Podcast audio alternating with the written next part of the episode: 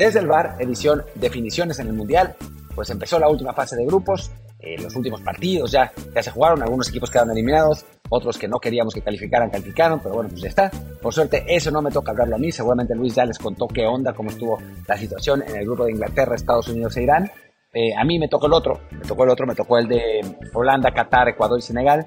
Yo estuve en el estadio viendo Holanda-Qatar, un partido que la verdad estuvo medio aburrido, eh, pero, pero bueno, eh, vamos a platicar de eso, vamos a platicar del Ecuador-Senegal, que lo, lo, tenía en una plataforma de Telegram, eh, viéndolo. La verdad es que me resultó muy útil esa plataforma de Telegram, ojalá que ustedes también la puedan encontrar. Por cierto, no sé si ya se metieron al grupo de Telegram desde el bar, Está, es desde el bar podcast, ahí pueden encontrar pues discusión deportiva y muchas otras cosas más. Este no es un anuncio, es simplemente eh, no, no tiene ninguna relación con lo que he hecho antes de lo de la plataforma. Pero por, lo pronto vamos a platicar de ese grupo A. Yo soy Martín del Palacio, como ustedes ya saben, y seguramente Luis ya les echó el choro de escucharnos en Google Podcast, Apple Podcast, Spotify y todo eso.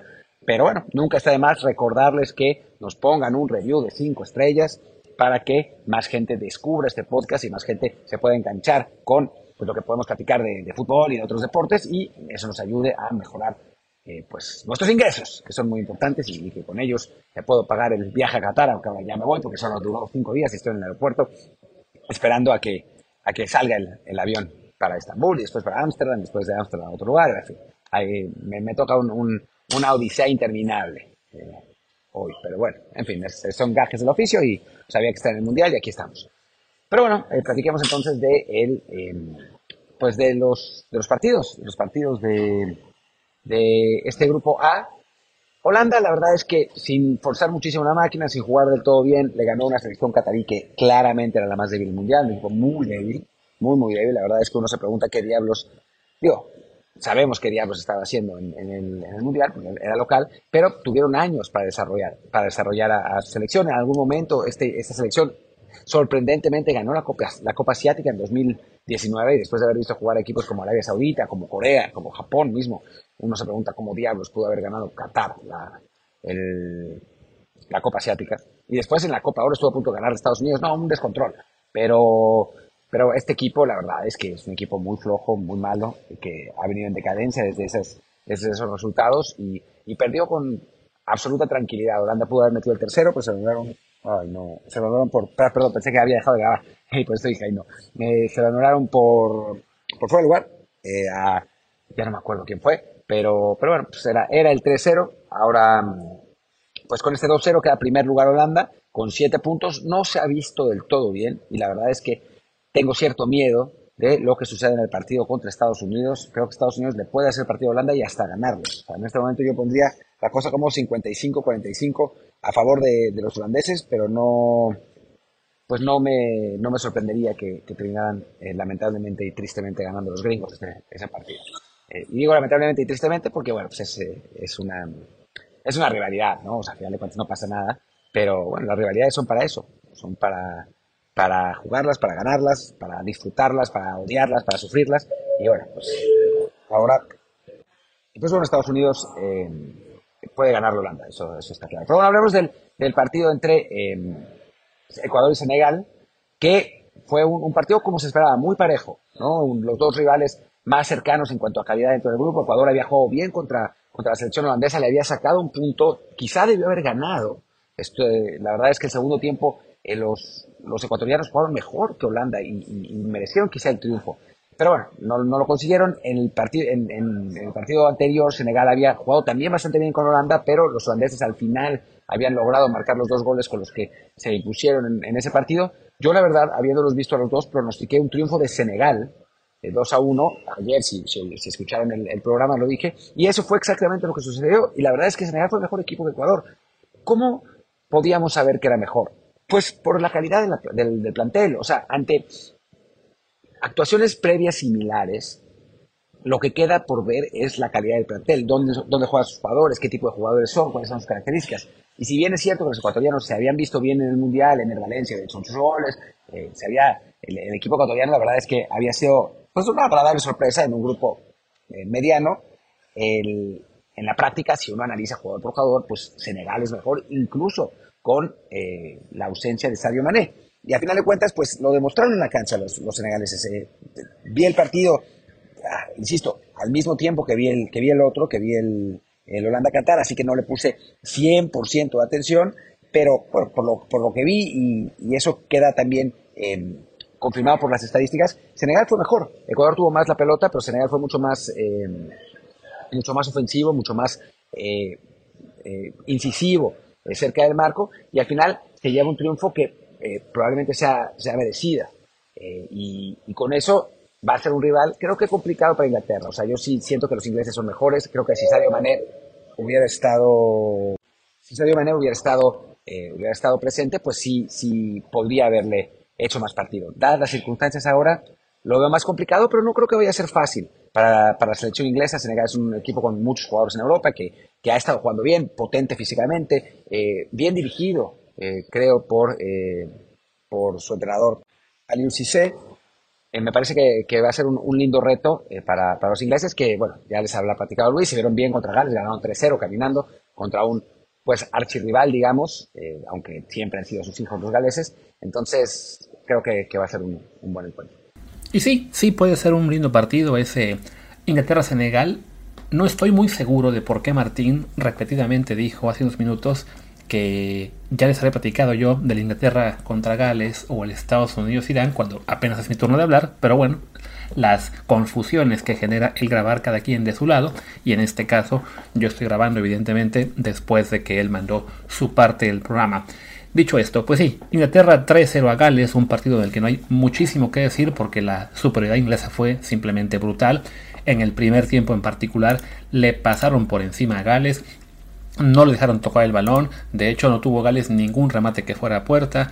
Eh, Inglaterra tuvo la posesión creo que en una proporción 3 a 1, eh, estuvo intentando bastante, aunque no logró concretar ninguna opciones. Fue hasta el segundo tiempo cuando ya llegaron los goles y de hecho llegaron rapidísimo. Eh, Rashford de tiro libre marcó un golazo por ahí del 50 y en el saque eh, los galeses empezaron a hacerse para atrás, se complicaron la salida, el propio Rashford eh, roba el balón, la tiene Kane, manda un buen servicio al otro lado del área a Philip Foden que llega al remate, marca el segundo y con eso ya el 51 pues estaba realmente fulminado el equipo galés.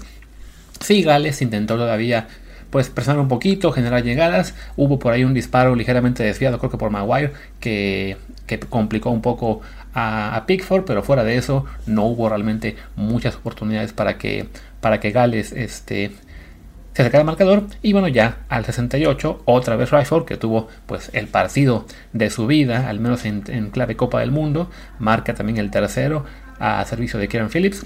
Y con esto, pues ya Inglaterra eh, retoma el paso que tenía en el primer partido ante Irán, que se había visto un poco interrumpido por lo que fue el, ¿cómo se llama? Pues el este el 0-0 muy cauteloso ante Estados Unidos, pero bueno, en este caso consigue el 3 0, acaba como líder de grupo, 9 goles, 2 recibidos nada más, y pues como decía Martín, se dispone a enfrentar a Senegal que es un equipo definitivamente peligroso, en el, un partido en el cual, eh, pues para ser una potencia Inglaterra, sí no le tocó un rival tan a modo el octavo de final, ¿no? Habrá otros, como quizá, no sé, eh, Francia, sea el que sea el que le toque el segundo lugar, eh, por ahí Brasil, por ahí, no sé, quién más, España, según la Comisión de Resultados, algunas potencias, la misma Argentina, creo, aunque por como he visto Dinamarca últimamente, se enfrentarían a rivales pues que en principio deberían ganar eh, con, con relativa, si no facilidad, por lo menos claridad.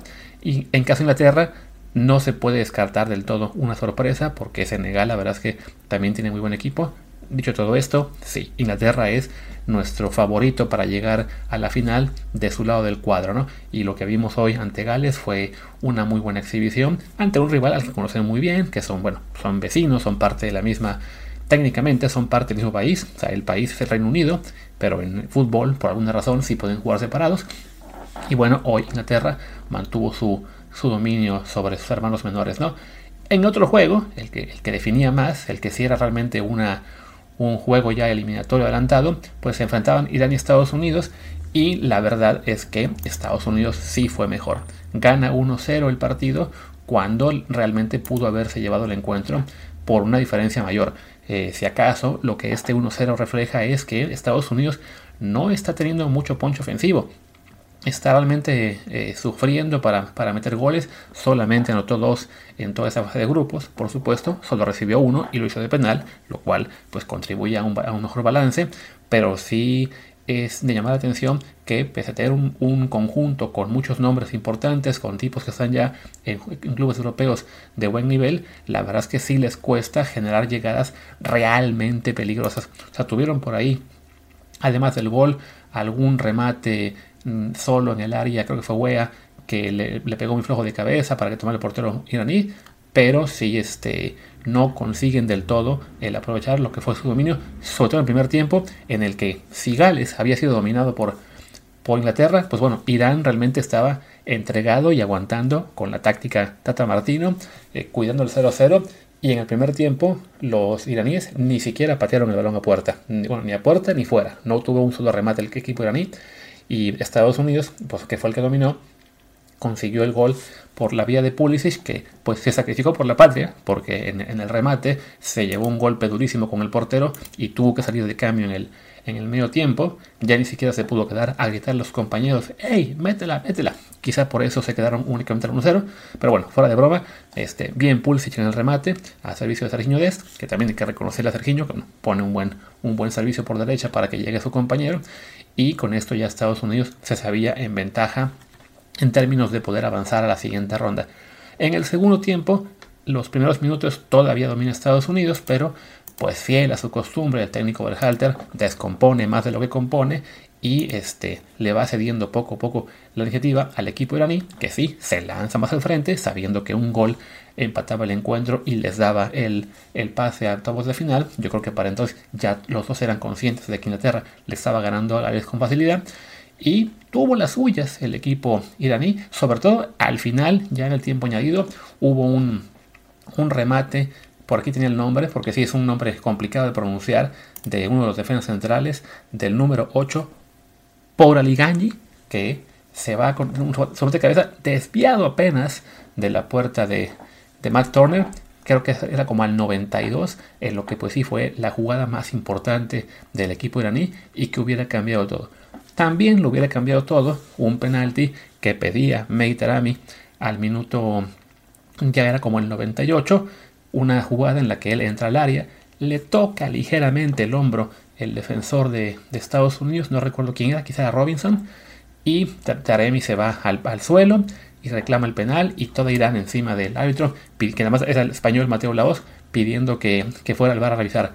Hay que ser honestos, no fue la única en la que Irán salió a buscar el, penal y no, no era. Entonces no, no podemos reclamar que, que si fuera otro equipo lo hubieran marcado, eh, que si este, esto a un Brasil o a un Francia se lo daban. No, la verdad es que no, no era penal, fue un, toque muy muy leve y bueno, a fin de cuentas Estados Unidos era justo ganador en este partido que le lleva a quedar como segundo de grupo y avanzar a octavos de final ante Países Bajos que ya empiezo a notar, creo que hasta Martín lo, lo expresó así, cierto, vamos a decirle pesimismo de los analistas eh, y fans mexicanos que, bueno, pues siendo mexicanos, podemos reconocer que Estados Unidos ha crecido y que tiene un muy buen equipo, pero pues siendo nuestro rival, no queremos que le vaya bien, ¿no? Hay gente a la que no entiendo por qué le ofende que yo como eh, periodista y fan mexicano eh, no quiera que gane Estados Unidos, pero digo, a ver, yo soy fan de Pumas, no quiero que le vaya bien al América. El fan del América no quiere que le vaya bien a Chivas.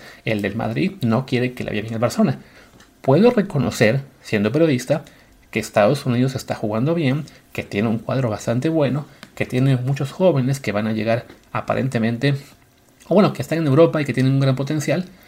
Eso no quita que yo quiero que pierdan. Yo hubiera querido que marcaran ese penal y quedaran fuera. Pero bueno, eso es un tema aparte. Simplemente se vale eh, como, pues sí, como mexicano, fan del fútbol, decir, pues ching, nos hubiera gustado que quedaran fuera, ¿no? Volviendo al tema de Países Bajos, si hay cierto pesimismo porque se siente que le pueden ganar a los neerlandeses, yo creo que todavía en tema calidad, el equipo de Luis Van Gaal es mejor y que no podemos olvidar lo que ya hemos platicado en este podcast a veces, ¿no? Que los, este, las potencias, si bien dan mucho más margen a sorpresas en los juegos de fase de grupos, una vez que arrancan los octavos de final, ya es mucho más complicado verlas, salvo que haya un equipo que realmente esté dando un paso adelante, ¿no? Lo que fue en su día la Bulgaria de que además ese paso adelante duró dos días, o la Croacia que ha llegado a dos veces semifinales, pero en general este, no, no es tan sencillo ver una, una historia diferente en una Copa del Mundo, ¿no? O sea, las Brasil, España, Argentina, Alemania, Francia, Inglaterra, Italia, quien ustedes quieran, por lo general van a quedar fuera entre sí mismas, ¿no? O sea, no, no las va a eliminar un pequeño, salvo cuando hay robos monumentales como los de Corea, Italia y España, o no sé, alguno más que se me está escuchando ahora mismo, ¿no? Pero bueno, yo creo que todavía por tema calidad vamos a ver una mejor versión de Países Bajos en esa semifinal y claro, en, esos octavos de final. Y bueno, y si no, pues ya, a ver si nos toca sufrir con la idea de que Estados Unidos sí llegue otra vez al quinto partido. Pero bueno, ahí está el análisis de los juegos de, de este, ¿qué es? Martes. Y ahora le toca a Martín decir otra cosa. Martín, ¿qué le toca? Y me toca a mí hacer la previa del grupo de Francia, un grupo que pues, está esencialmente decidido. O sea, no, en la práctica no está así, pero yo creo que, que está muy claro, ¿no? O sea, Francia es superior a Túnez. Sí, es verdad que si Túnez le gana a la selección francesa, de pronto califica como, como segundo lugar, pero, pero ciertamente Francia es mucho mejor equipo, aún calificado, ¿no? Eh, no sé si van a dejar descansar jugadores, pero aún descansando jugadores, eh, la selección francesa es infinitamente superior a, cualquier otra de este grupo, ¿no? Como lo demostró. Quizás no tanto sobre, no infinitamente superior a Dinamarca, pero sí superior a Dinamarca y es, superior a Gales, a Gales, a Túnez, que tiene muchos jugadores que son nacidos en Francia. Es como una especie de Francia G, ¿no? Jugó bien contra Dinamarca, la tunecina, logró sacarle un, un, buen empate, un buen empate a, a, cero goles. Así que, que bueno, creo que, que no va a ser un, una perita en dulce, pero también ya vimos lo que pasó en el partido contra Australia, en el que perdieron sorprendentemente 1 a 0. Entonces, sí tengo la impresión de que de que la ventaja es, eh, es clara para, para, la sección francesa y que va a terminar ganando el partido. Y después está el partido entre Dinamarca y, y, Australia, que sorprendentemente Australia le ganó a Túnez, y entonces con un empate, en principio, avanzaría sobre los daneses. Pero también creo que la diferencia de calidad es enorme, ¿no? Si vimos el partido Australia-Túnez, no es que Australia ganara con enorme justicia ese juego, fue un partido feo, que, que los australianos ganaron imponiendo el físico, que, cosa que no pasará sin duda alguna ante los daneses, y sí tengo la impresión de que la, la, la ventaja, la diferencia de calidad entre ambos equipos es demasiado grande y que Dinamarca va a ganar.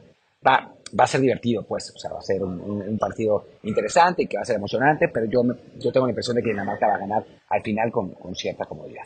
Y bueno, pues eh, ya Luis les platicará de la, del partido de la selección, de la previa, de lo que pasó en el partido donde los gringos ganaron. Eh, y, y, bueno, mañana, mañana hablaremos de la selección mexicana y creo que con dolor. Espero que no, pero creo que sí. Los dejo. Yo soy Martín del Palacio, 23 arroba Martín de ELP. Y bueno, pues los dejo con Luis, que seguramente seguirá eh, hablando de, de, más cosas. Chau, chau. Pues sí, vamos a hablar de otras cosas, que en este caso es la previa del grupo C, el grupo de México, en el que, bueno, ya prácticamente todos saben, y si no les recordamos que tenemos que ganarle a Arabia Saudita, que Argentina le gane a Polonia, y que la, la, combinación, los márgenes de victoria de ambos partidos se combinen para 5 eh, goles para que sea seguro. Si son 4 va a depender de quién meta más goles, de quién tiene más tarjetas, porque en este momento bueno está Polonia con más 2, México con menos 2.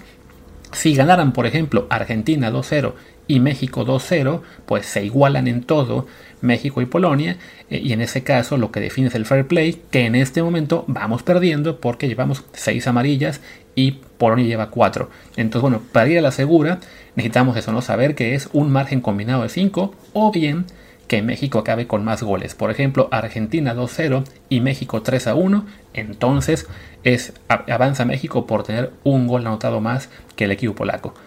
Está complicada la cosa, pero ojo, yo sé que en este momento estamos todos eh, pues desanimados con el bajón de, haberse, de que se perdió, de que no se le hace un gol al arcoíris, lo que ustedes quieran, pero no es una combinación tan, tan descabellada. Y tan es así que, por ejemplo, en las apuestas, que como ustedes ya saben, los apostadores se la saben de todas, todas en esto, sobre todo las casas de apuestas a la hora de marcar las líneas, Argentina es hoy más favorito para el juego ante Polonia de lo que era ante México. No por mucho, evidentemente, pero la victoria argentina paga 1.45, cuando ante México, si no mal recuerdo, estaba como 1.53. O sea, no es mucha la diferencia. pero los que hacen las líneas, los que saben de estos asuntos, creen que Argentina le va a ganar a Polonia. Y México es de hecho casi tan favorito para ganarle a Arabia como Argentina. Ayer, si no mal recuerdo, la línea estaba en que México pagaba 1.55. Por alguna razón, la línea ya bajó un poco o, se hizo, digamos, más difícil y ahora está en 1.70. Quizás sea porque las casas de apuestas vieron que va a jugar Henry Martín y con eso creen, uno, uh, va a estar más complicado. No lo sé, pero bueno, de todos modos, esa combinación de líneas se puede traducir en que sí se ve factible, no extremadamente posible, pero tampoco fue la realidad, que Argentina y México se combinen para victorias que le permitan a México alcanzar el margen que necesita para echar a Polonia. Recuerden que previo al Mundial, esa es la predicción de todos. Los dos, México y Polonia, empatamos entre nosotros, le ganamos a Arabia y perdemos con Argentina. Puede ser lo que pase. Claro, estamos muy desanimados porque nosotros ya perdimos con Argentina, pero también lo puede hacer Polonia. Y bueno, hablaré rápido de ese partido. Desafortunadamente, aunque tengo contactos en Polonia, no saben mucho de fútbol, entonces no me pudieron decir el 11 de la, del equipo polaco. Pero bueno, podemos esperar que haya también un poco de rotación. Ya estaba yo viendo que para el partido previo, tanto Polonia hizo tres cambios en su 11 original, como fue el caso que Argentina hizo más. Ahora Polonia, pues bueno, me imagino que van a mantener la base es que estén Chelinski, Lewandowski, Krychowiak y por ahí y Chesney. Fuera de ellos, los demás pues se pueden mover un poco, ¿no? Quizá veamos de, de regreso, no sé, bueno, ¿para qué me pongo a especular cuando les digo, no, no tengo la forma de, de conocer el 11 de Polonia de primera mano, ¿no? Entonces, los polacos van a jugar seguramente a lo que jugaron con México, que es a estar bien replegados atrás, a buscar un contragolpe y que Lewandowski defina. Y quizá pensando justo en la peligrosidad de Lewandowski y sobre todo del juego aéreo, es que Argentina el técnico Scaloni se está planteando hasta tres cambios de este, en su alineación. O sea, había arrancado la práctica de ayer con, o la de hoy, no me acuerdo qué ya fue, este, con, el, con el mismo 11 que había jugado ante México, pero ya eh, lo que nos comentan los medios argentinos, hay tres posibilidades de cambio, ¿no? Una en la central, donde recordemos jugó Lisandro Martínez ante México, que mide 1,75, así que eh, ahora mismo se está planteando eh, este Scrony mejor meter al Cuti Romero, que mide un 85 y evidentemente es mucho más eh, apropiado quizá para marcar a, a, Lewandowski. También la lateral derecha no les convenció ni Molina ni Montiel en un juego u otro, así que está ahí dudando quién va a ser el, ¿cómo se dice? El lateral derecho Scaloni. Y en la media cancha es casi un hecho que Guido no va a repetir como jugó ante México, sino que va a entrar en su lugar, este, ya sea de vuelta a Paredes o, o que juegue Enzo después del golazo que nos hizo, ¿no? bueno, insisto, ¿no? Argentina es la favorita del grupo. El juego en Tarabia fue un accidente, no, no se puede uno volver loco con eso. Ya se quitaron el momento de gran presión. Si bien todavía saben que un empate los podría eliminar y una derrota definitivamente los elimina, este, saldrán a este juego mucho menos presionados de lo que era el partido ante México. Entonces esperemos pues que salgan finos, ¿no? Porque a fin de cuentas la diferencia en el marcador de lo que vimos ante Arabia y lo que vimos ante México fue que ante Arabia se cansaron de fallar, se cansaron de intentar y no, no conseguir el remate. Y en cambio ante México, fieles a su costumbre, tuvieron dos genialidades los cabrones y metieron gol. Ojalá hubieran tenido esas genialidades, ante Arabia y bueno, ojalá las tengan ante, ante Polonia, ¿no? Mi pronóstico es que también van a ganar 2 a 0. Espero que sean 3 o 4 porque eso evidentemente nos echa la mano, ¿no? Y ya del lado de México, para el México-Arabia, pues tenemos que ya sabemos en principio lo que va a ser el 11 de la selección mexicana del Tata Martino. Se regresa al 4-3-3 original, al que ha sido el, parado de toda la, pues ya, de todo el proceso Martino.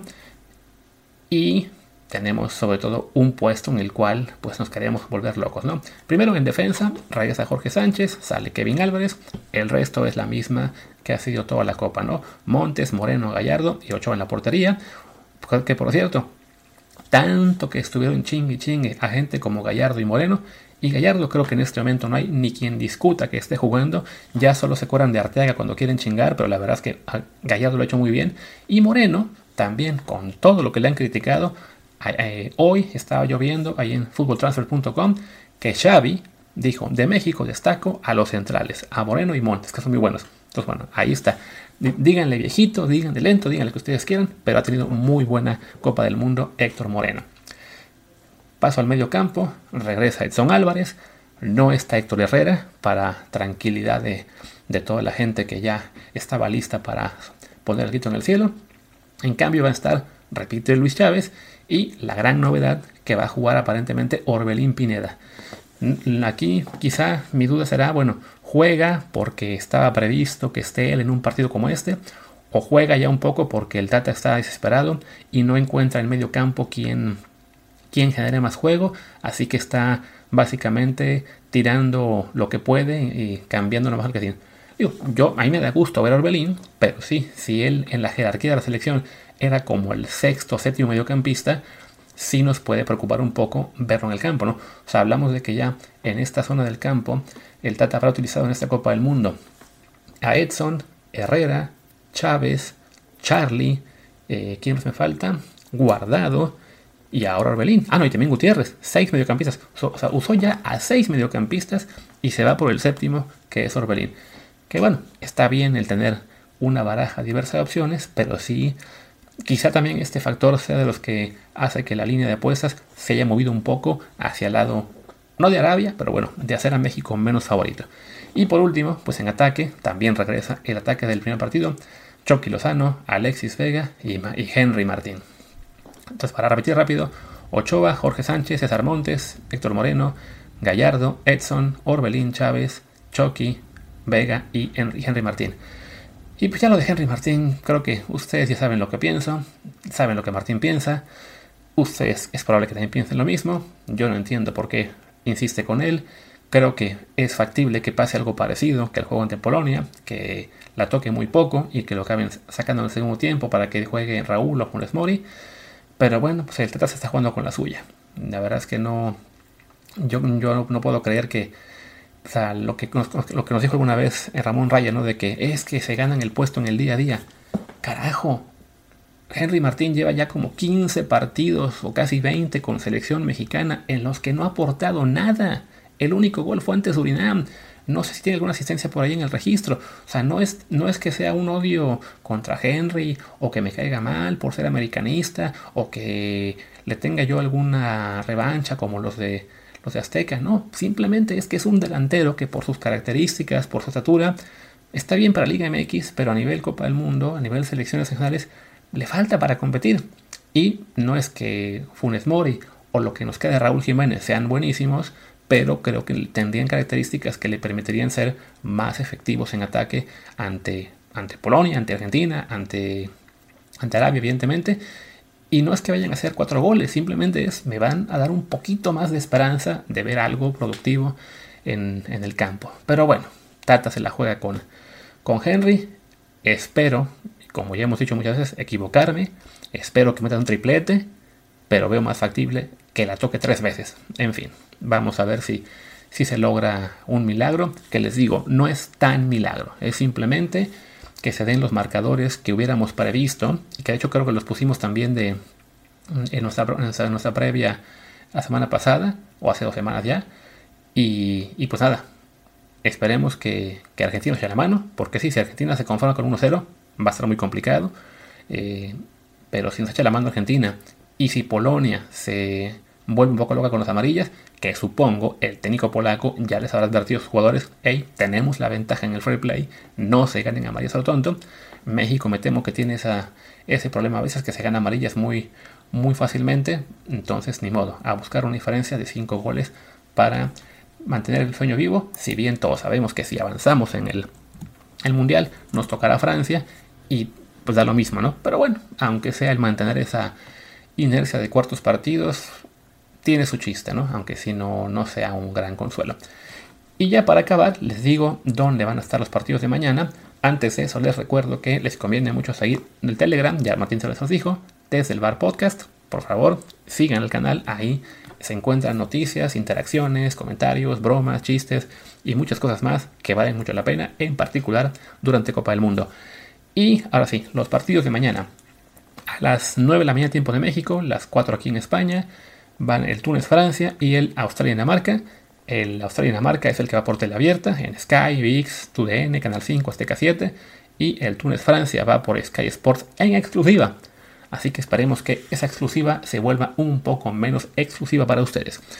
Y de otro lado, a la 1 de la tarde tiempo de México, 8 aquí en España, el Arabia Saudí contra México, obviamente va por todos los canales que ya dije y también por las estrellas, o sea, le están echando toda la carne al asador, sobre todo porque es el último partido que, quizá debe ser rating gigantesco. Entonces, Sky, TUDN, VIX, Canal 5, las 3, Azteca 7 y donde más se pueda poner. Y el Polonia-Argentina va por Sky Sports y por VIX. Así que en teoría también lo podrían ver eh, por internet sin ningún problema. Pues ahí está. Vamos a descansar ya de este programa. Esperemos que mañana tengamos buenas noticias, porque además acabo de darme cuenta de que el episodio de mañana va a ser técnicamente, aunque la práctica es otro, va a ser el número 500 en la cuenta oficial de Desde Bar, así que esperemos poder celebrarlo con un resultado pues bueno y una alegría más, quizás la última del año de la selección mexicana. Cerremos ahora sí, yo soy Luis Herrera, mi Twitter es LuisRHA, el del programa es arroba desde el bar POD, desde el bar pod, el Telegram es desde el bar podcast. Gracias y hasta mañana.